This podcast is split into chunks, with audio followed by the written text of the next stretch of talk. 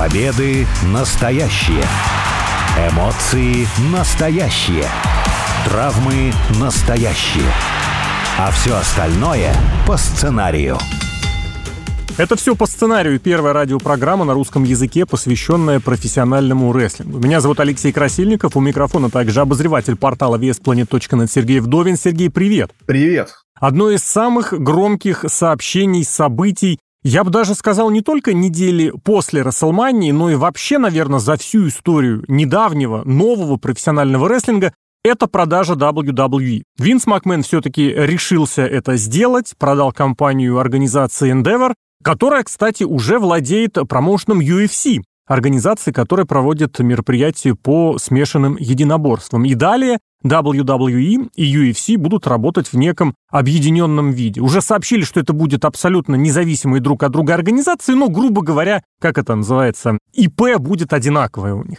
Поэтому я бы хотел эту программу посвятить как раз вот тем взаимосвязям, которые исторически связывали UFC, в частности, и ММА в целом, вместе с рестлингом, опять же, в частности, и с WWE в целом. Потому что, если посмотреть так по-хорошему, можно предположить, что это рестлинг, вроде какая-то ненастоящая борьба, да, а на деле именно в 90-е это как раз произошел обратный процесс. Именно вот то ММА, которое мы видим в текущем виде, в настоящем виде, именно оно отделилось от рестлинга после того, как определенная группа людей, ну, в первую очередь в Японии, рестлеров в Японии, решили, что мы хотим сделать более жесткий, мы хотим сделать более шутовый рестлинг, шутовый в смысле более настоящий. И если я правильно, опять же, помню, даже на российском, на постсоветском телевидении эти попытки показывали под названием «Бусида» это у нас, по-моему, называлось, а так организация была UWFI. Да, все правильно, это все показывали, но мне кажется, что рестлинг и вообще что пытались сделать с шут-борьбой в 90-е годы, ну, это был какой-то ужас по сравнению с рестлингом, потому что, ну, да, типа там дерутся по-настоящему, но ну хорошо, дерутся по-настоящему, смотреть невозможно. Вспомни первый шоу UFC, угу. какие там правила были, какие там борцы были. Нет, ну, безусловно, талантливые атлеты все были. Но, слушай, какой-нибудь там матч на час э, условного там Кена Шемрака против какого-нибудь там бразильца, который в стиле джиу-джитсу выступает, ну, это удовольствие не для всех было. Плюс там совершенно другие правила были в UFC. Не то, что сейчас там, что раунды там по 5 минут, 5 раундов, по 3 минуты, 5 раундов, неважно. Нет, там они просто боролись и искали себя. Ну, в итоге они себя, в принципе, и нашли. Мне кажется, вот система, которая в UFC сейчас происходит, ее, не знаю, может сравнить там с боксом, не с боксом, угу. но она показывает, что она очень хорошая, она очень хорошо работает из-за того, что там атлеты, конечно, находятся э, на контракте с организацией, но по сути ни, никак ни, ничего не обязаны, то есть при, тренируются они сами как хотят, просто вот назначают бои, они приходят там, как я не знаю, какие-нибудь наемные рабочие ну, выступают, да, да, да. а деньги приносят. Это по сравнению с рестлингом, где вам надо людей перевозить постоянно каждую неделю, чтобы они там ездили, оплачивать кому-то командировочные, например. Нет, UFC очень в этом плане, да в плане всего, в принципе, как оно выглядит, как оно презентуется, как оно вообще все происходит. Рестлинг переиграла на их же поле, и сейчас UFC приносит просто невероятные деньги. Я здесь не являюсь большим специалистом по UFC, в особенности по раннему, но я очень хорошо помню два матча, которые вот серьезно сел посмотреть, потому что в них участвовал э, российский спортсмен Олег Токтаров, потом еще и актер. Это матч против Кена Шемрака и матч против э, Дэна Северна. Собственно говоря, против рестлеров, которые начинали в рестлинге и продолжали потом в рестлинге, и были безумно там успешны, ну, в случае с Шемерком чуть менее, конечно, успешны. И эти матчи действительно длились по полчаса с лишним. И проблема даже не в том была, что это были продолжительные матчи, потому что в рестлинге тоже могут быть длинные матчи, прекрасно. Это были очень несодержательные матчи. Вот о чем речь, потому что стиль, который, мне кажется, тогда был доминирующим, ну, не доминирующим, не обязательно, побеждающим, это вот такой вяжущий, что ли, стиль ориентирован на болевые, на борьбу, и он не то, чтобы прям совсем был зрелищный. И мне кажется, вот в этом-то, собственно, и гений нынешних э, промоутеров, организаторов э, UFC и тех промоушенов ММА, которые существуют, в том, что они пытаются всячески сделать само действо на ринге более зрелищным, более активным. Они запрещают какое-то пассивное ведение, они пытаются ограничить более статичные какие-то вещи. Это, безусловно, уводит, в принципе, ММА от э, того понятия «борьба без правил», которым по традиции это называют. Это не борьба без правил, это смешанные единоборства, но все больше, по сути, приближает по своим ограничениям каким-то другим видам спорта и развлечений. Вот это слово звучит все чаще. И тут тоже нужно все-таки напомнить, что в свое время именно рестлинг такую же дорожку прошел, правда, в обратном направлении, Правда, для этого придется отправиться куда более в древние времена. Наверное, я даже не знаю, кстати, в какие годы это началось. Наверное, где-то еще в прошлом, даже не в прошлом, в позапрошлом веке, в девятнадцатом, когда настоящая борьба, вот такая чисто классическая, я уж не знаю, кстати, или, греко-римская, уж не знаю, вольная, или какая, туда решили добавлять какие-то элементы вот чего-то показушного. Потому что тоже были вот эти знаменитые выступления в цирках на несколько, на ярмарках на несколько часов, когда действительно определялись чемпионы, где города, где штата, где региона, а где и мира. И чтобы это было более привлекательным, чтобы это было более организованным, наоборот, вот добавили этот момент, что промоутеры, организаторы, борцы где-то решили договориться, друзья, давайте как бы у нас это будет более регулируемым. Для чего? Чтобы мы могли лучше привлекать зрителя. Как тебе вот такой вот поворот, который за сто лет произошел? Нет, я с тобой тоже очень согласен, но тут тоже можно... Поворот-то произошел, но пути у UFC, например, и вообще у спортивных развлечений, которых где результат э, не ясен заранее, и у рестлинга разошлись в плане того, что ну вот когда цирковой атлет, и ты хочешь посмотреть на людей, которых ты в жизни не видишь, они должны быть там здоровые, накачанные, мускулистые, там, я не знаю, толстые очень сильно, как его побороть или еще что-то. И рестлинг это в первую очередь это вот этот визуальный какой-то аттракцион, скажем так, да, когда ты увидишь людей, ну, которые большие. И так продолжалось до самых вот современных времен, там, я не знаю, до середины двухтысячных, может там сделать какое-то там разделение, да. Если были небольшие спортсмены из э, Мексики, например, э, в WCW, которые выступали, но все равно они чем-то визуально брали, хотя бы теми же масками или приемами вот именно акробатического плана. А в смешанных единоборствах, ну, чемпион тот, то лучше борется. Угу. Ему не обязательно быть каким-то большим, ему просто надо хорошо там захватывать своего соперника в болевой прием или один раз хорошенько ударить, там, я не знаю. А сам по себе он никак ничем от тебя отличаться не будет и не будет харизматичный. В этом плане мой самый любимый пример – это Андерсон Силва, который очень много лет был чемпионом в среднем, по-моему, весь, ну, не в тяжелом который по-английски не говорил никак, какой-то харизмы у него не было, но на ринге он очень хорошо выступал, очень ярко,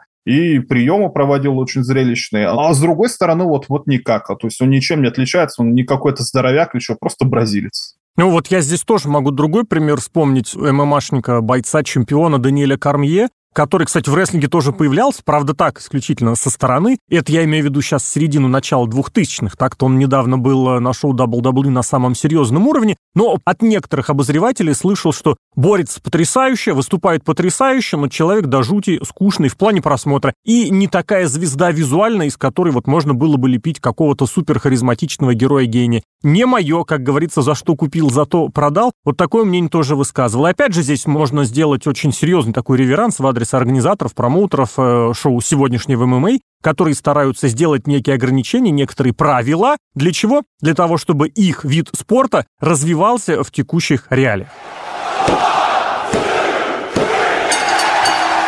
О чем еще хочется добавить в плане связей, в плане плюсов того, что развивает и то, и другое, ведь тоже действительно именно из рестлинга взяли, что в ММА, что, кстати, и в бокс, да и, наверное, во все другие виды спорта, это вот это понятие трэш-ток. Я никогда в рестлинге этого понятия не слышал. Но, тем не менее, вот эта попытка как-то соперника уязвить, как-то уколоть, возможно, где-то что-то, вот я не знаю, упомянуть из его жизни, текущей или прошлой, это сегодня воспринимается как нечто очевидное. А вместе с тем это неотъемлемая составляющая сюжетов в рестлинге. Не обязательно из прошлого, можно по сегодняшним вещам говорить, но точно так же это можно придумать. Таким образом, получается, рестлинг направил э, вообще современное развитие вот этой около ММАшной э, тематики и абсолютно всю поп ММАшную тематику, которая сегодня, извините, десятки миллионов просмотров приносит, хотя, мне кажется, чуть меньше хайпа имеет, чем пару лет назад, но, тем не менее, вот оно тоже такое взаимопроникновение, которое изначально пришло из реального бокса, из реальной борьбы, когда рестлеров взвешивали, когда они мерились там силы, устраивали фотографии друг напротив друга, вот эти видео ставили, да, а потом все это дело в рестлинге ушло в сюжеты, которые оказались очень интересны организаторам э, реальных бойцовских э, единоборств. Не, ну слушай, в рестлинге это все делать гораздо проще, потому что у тебя каждую неделю есть шоу. В современных реалиях даже это никаких особых контрактов телевизионных или еще что-то. Снимай на телефон, выкладывай uh-huh. на YouTube или на какой-нибудь это самое. Для рестлинг-промоушена сейчас ничего проще, наверное, придумать нельзя, чтобы как-то держать зрителям напряжение. ММА в этом плане, ну, слушай, совершенно по-другому, потому что, ну, вот, во-первых, там у тебя есть какие-то любимые бойцы, которые выступают, ну, вот сколько там, три раза в год, четыре раза в год. А между этим они ничего не делают, их по телевизору не видишь. Ты, соответственно, подписываешься на их социальные сети, потому что ну, тебе интересно, чем он занимается. И вот в таком случае, чтобы как-то к себе привлечь внимание, как-то, чтобы зритель не потерять, который там забудет, а, у него матч был три недели назад, ой, я не посмотрел, а мне так нравится этот боец. Угу. Нет, надо постоянно об этом, о самом себе напоминать зрителю, и вот, э, соответственно, возникают такие штуки какие-то, на кого-то ругнуться или еще что что-то. Ну, то есть это чисто какой-то финансовый интерес в первую очередь. Второй момент, можно подумать, что ну, блин, это все-таки драка какая-никакая. В драке важен нерв. Надо, чтобы врага своего оппонента побольнее уязвить, чтобы его победить. Соответственно, ты можешь его как-то морально раздавить, ты можешь, наоборот, сам себя замотивировать, потому что он тебя как-то морально раздавил, а я ему сейчас как в морду дам. И, соответственно, для самих спортсменов это ну, какой-то интересный момент тоже придает. Накапливается, накапливается, накапливается это, потом происходит выброс адреналина во время драки, боя, борьбы, угу. чем они там занимаются, неважно. А в конце, кстати, заметь, все обнимаются, все там руку друг другу подают. Да, и говорят, что я ничего такого не имел в виду, все на самом деле хорошо. Ну, потому что выброс адреналина этот произошел, ага. да, вот все уже решили там свои проблемы, да, ну и зрителю это интересно, и спортсмену это интересно. Поэтому тоже достаточно ловко, я считаю, они это все используют. И именно в современности это и хорошо, вот именно за счет развития социальных сетей. Не знаю, там сейчас же много всяких студий аналитики или там каких-нибудь интервьюеров, э, подкастеров и тому подобное, кому можно прийти, рассказать какие-нибудь истории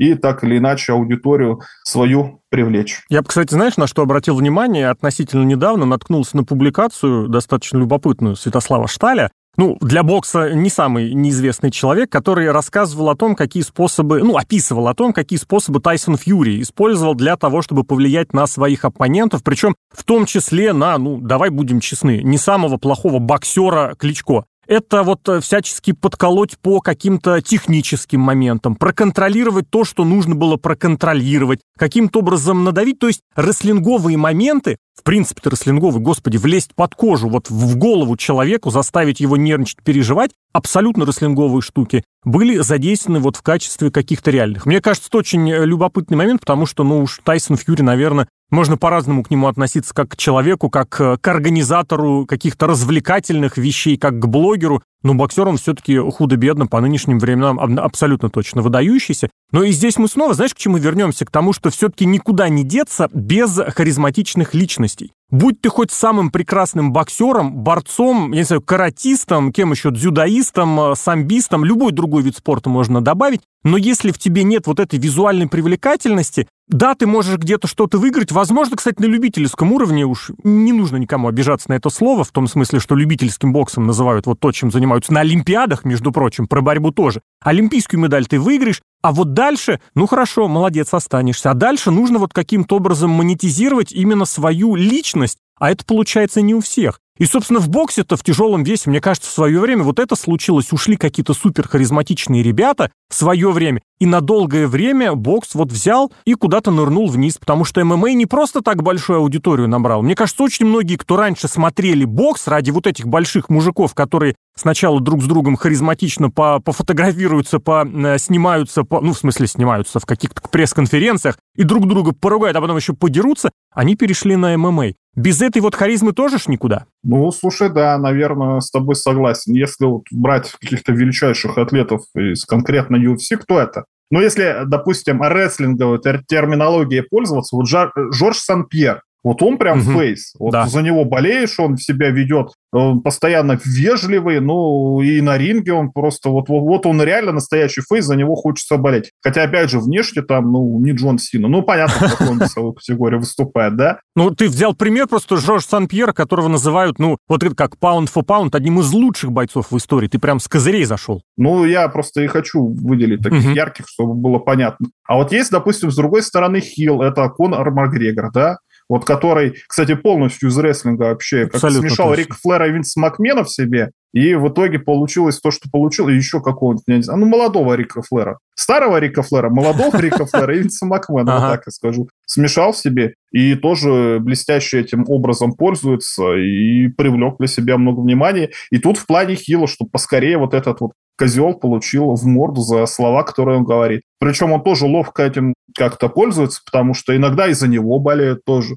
То есть это рестлингом он очень хорошо, он это все очень ловко понял. По поводу внешнего вида, я тут внезапно для себя посмотрел э, SmackDown 2002, по-моему, года, когда Брок Лестер только появился. Неплохая вот как он выглядел, хо-хо-хо! Слушай, ну вот он вот реально какой-то гигант. Отморозок он выглядел еще при этом. У него же какая внешность, что лицо. Человек пришел да, убивать. Да, да. Да, причем у него сюжеты были против, ну, не самых Невысоких, да, да. Харди, Харди поначалу он вообще Спайка Дадли просто уничтожил. Вот эта машина для убийств просто самая настоящая. И когда Брок Леснер перешел, ну, сколько лет там прошло с 2002 года в UFC, он, ну, 5 лет, по-моему. Всего-то, да, совсем немного. Выступал а он все равно эту как эту штуку не растерял. То есть ты Брока Лестера смотришь даже в ММА, несмотря на то, что э, рестлер какой-то фуфлыжник, только делает вид, что он дерется. Нет, ты на него смотришь, он ну, смотрелся даже для своего дивизиона, где люди и выше его, и там толще его были он смотрелся реально как машина для убийств, поэтому визуальная харизма тоже очень важна, но, с другой стороны, не всегда визуальная харизма со спортивной как-то коррелируется, а еще и с, с выигрышем. Угу. В данном случае Брок Лестер – это самый настоящий уникум. Я бы здесь еще, знаешь, Брока и Конора объединил в такую в одну категорию, в которой, безусловно, есть и другие спортсмены. Эти люди идеально понимали, что зритель куда больше хочет заплатить не за то, чтобы увидеть, как кто-то кого-то победит. Зритель куда охотнее заплатит за то, чтобы увидеть, как кому-то набьют физиономию. Если ты за кого-то болеешь, это прекрасно, но если ты хочешь увидеть конкретно в матче, в бое, не знаю, в противостоянии, чтобы кого-то другого вот раскровянили, уничтожили, убили, за это зритель, ну, так исторически сложилось, платит намного более охотно, и Брок, и Конор это прекрасно понимали. Ну и раз уж действительно упомянули Брока Леснера, давай побеседуем еще про тех э, рестлеров и рестлерш, про тех ММАшников и ММАшниц, у которых получалось и там, и там. Благо упомянули сегодня и Шемрока, и Северна. Относительно недавно Рестлмании была аж целая команда ММАшниц. Шейна Бейзлер и Ронда Роузи выступили в командном матче, кстати, победили. Правда, матч ни к чему не привел, но сейчас, я думаю, это все вылетит э, достаточно неплохо. После того, как они свои проблемы со здоровьем куда-нибудь утрясут. Еще они персонажи, кстати, видеоигр исполнили Рю и Кена своим внешним видом. И это ведь действительно какая-то такая стала в последнее время тема, которую будут ожидать чуть более сильно после того самого условного слияния WWE и UFC. Вот как тебе в этом направлении? Есть что-то? Можно ли говорить, что какая-то постоянная должна быть тропинка из ММА в рестлинг или из рестлинга в ММА на постоянной основе? Ну, тропинки никакой быть не может. Мне кажется, мы в первых двух частях об этом, ну, косвенно можно из этого вывод сделать, потому что в рестлинге в первую очередь важен внешний вид. Ланда Ронда Раузи, она девчонка, она не должна быть ростом метр девяносто пять и весом 195 килограммов. Она может просто рожу какую-то страшную скорчить, и, соответственно, все другие девчонки в страхе разбегутся, потому что это же Ронда Раузи, смотрите, какая она сильная и страшная. Мы в рестлинге, по сути, успешных выходцев из ММА не в тяжелом или супер тяжелом весе, их, по сути-то, не было. Ну, кто у нас там, ты уже упоминал, Кен Шемрак, Дэн Север, а в Японии, конечно, там не было супертяжеловесов. Минору Сузуки я бы его не назвал супертяжеловесом. Но все равно угу. он как бы в тяжелом-то весе-то выступает, поэтому вопросов никаких не возникает в данном плане. Сложно представить вот того же Андерсона Сильву или Джорджа Сан-Пьера, чтобы они попытали себя в рестлинге. Ну, может быть, может быть, получилось бы у Конора Макгрегора, но опять же, потому что он в первую очередь больше персонаж, чем какой-то боец. Ну да, да. Человек. Не, ну боец подобное. он тоже выдающийся, давай как бы тут понимаем. Да, но э, любит-то его не столько за это, а потому что его персонаж И не за это тоже, переживает. Да. да. А никто, наверное, не, не появится больше. Сложно представить. И причем ты говоришь, кто успешен и там, и там. Мы можем сделать кучу примеров, кто не успешен и не там, и не там. Ага. Например, кто там, Альберто Дель Рио, например. Если из девчонок, Марина Шафир тоже вообще никак, никакого понимания, что, куда и что и делать. То есть примеры разные, но это, это не дорога, это просто, я не знаю, какая-то выход на пенсию, смена деятельности. Нет, это абсолютно не дорога. Ну, наверное, тут действительно нужно понимать, что все индивидуально и готовиться нужно серьезно. И помимо той подготовки, которая у каждого бойца есть изначально, потому что практически каждый, о ком мы говорим, кто успешен, допустим, и там, и там, у них есть серьезная какая-то подготовка до того, еще, допустим, в борьбе, ну, самая популярная, или в дзюдо, например, тоже очень популярно. Но здесь тоже вот есть очень важный момент. Что сложнее, научить рестлера как бы атаки дожимать до полной, или наоборот, ММАшника немножечко атаки делать послабее? Потому что я вот слышал такой аргумент о том, что с ММАшниками это как раз сложнее, потому что если человек приучен бить в полную силу, ему очень сложно отключить это и вот, грубо говоря, ну, не доносить удары, переориентироваться на какой-то более такой, более щадящий режим. То есть вот такой еще тоже момент, что куда отправиться сложнее, это еще большой вопрос. Не, ну для ММАшника можно разработать какой-то стиль, когда он будет эти самые удары проводить в полную силу,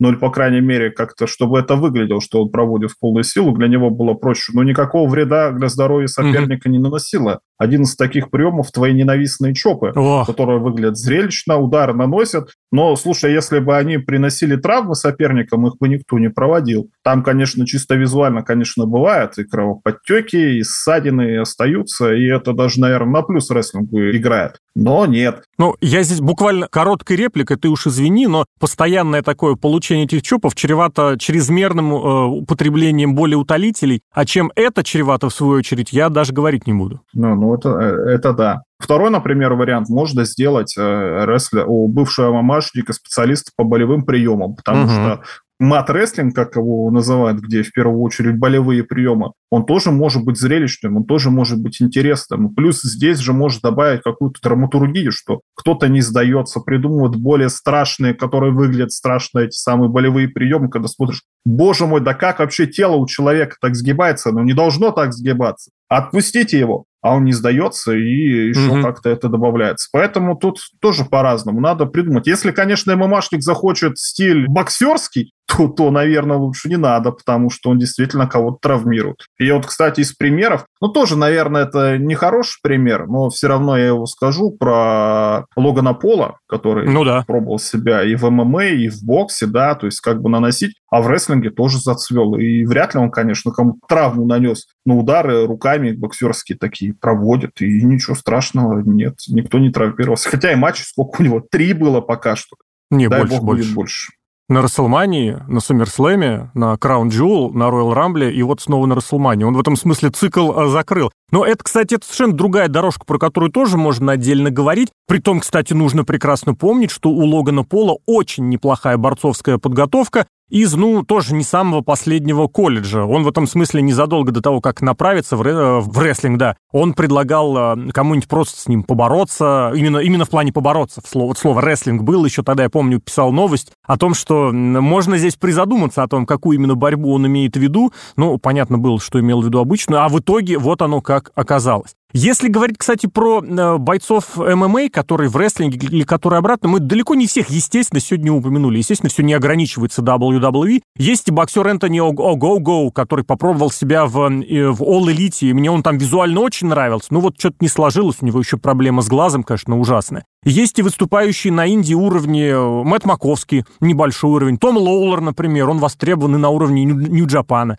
Если мы говорим про New Japan Pro Wrestling, ну там сейчас один из тренеров их американской школы это Кацуйори Шибата. А, Шински Накамура, который из Нью-Джапана перешел в WWE, тоже очень в свое время неплохо выступал. Казуш Сакураба, который был, кстати, и ментором для нескольких бойцов. В общем, есть эта связь в Японии, в особенности, она какая-то такая традиционная, особенная. Поэтому никуда от этого не деться. И вот эта самая покупка компании Endeavor WWE дает какую-то новую почву о том, чтобы, ну, пока пофантазировать о том, что может быть совместного. А дальше, ну, как э, посмотрим, как говорится, что будет. А то, что есть на данный момент, обсудили Алексей Красильников и Сергей Вдовин. Сергей, спасибо. Пока.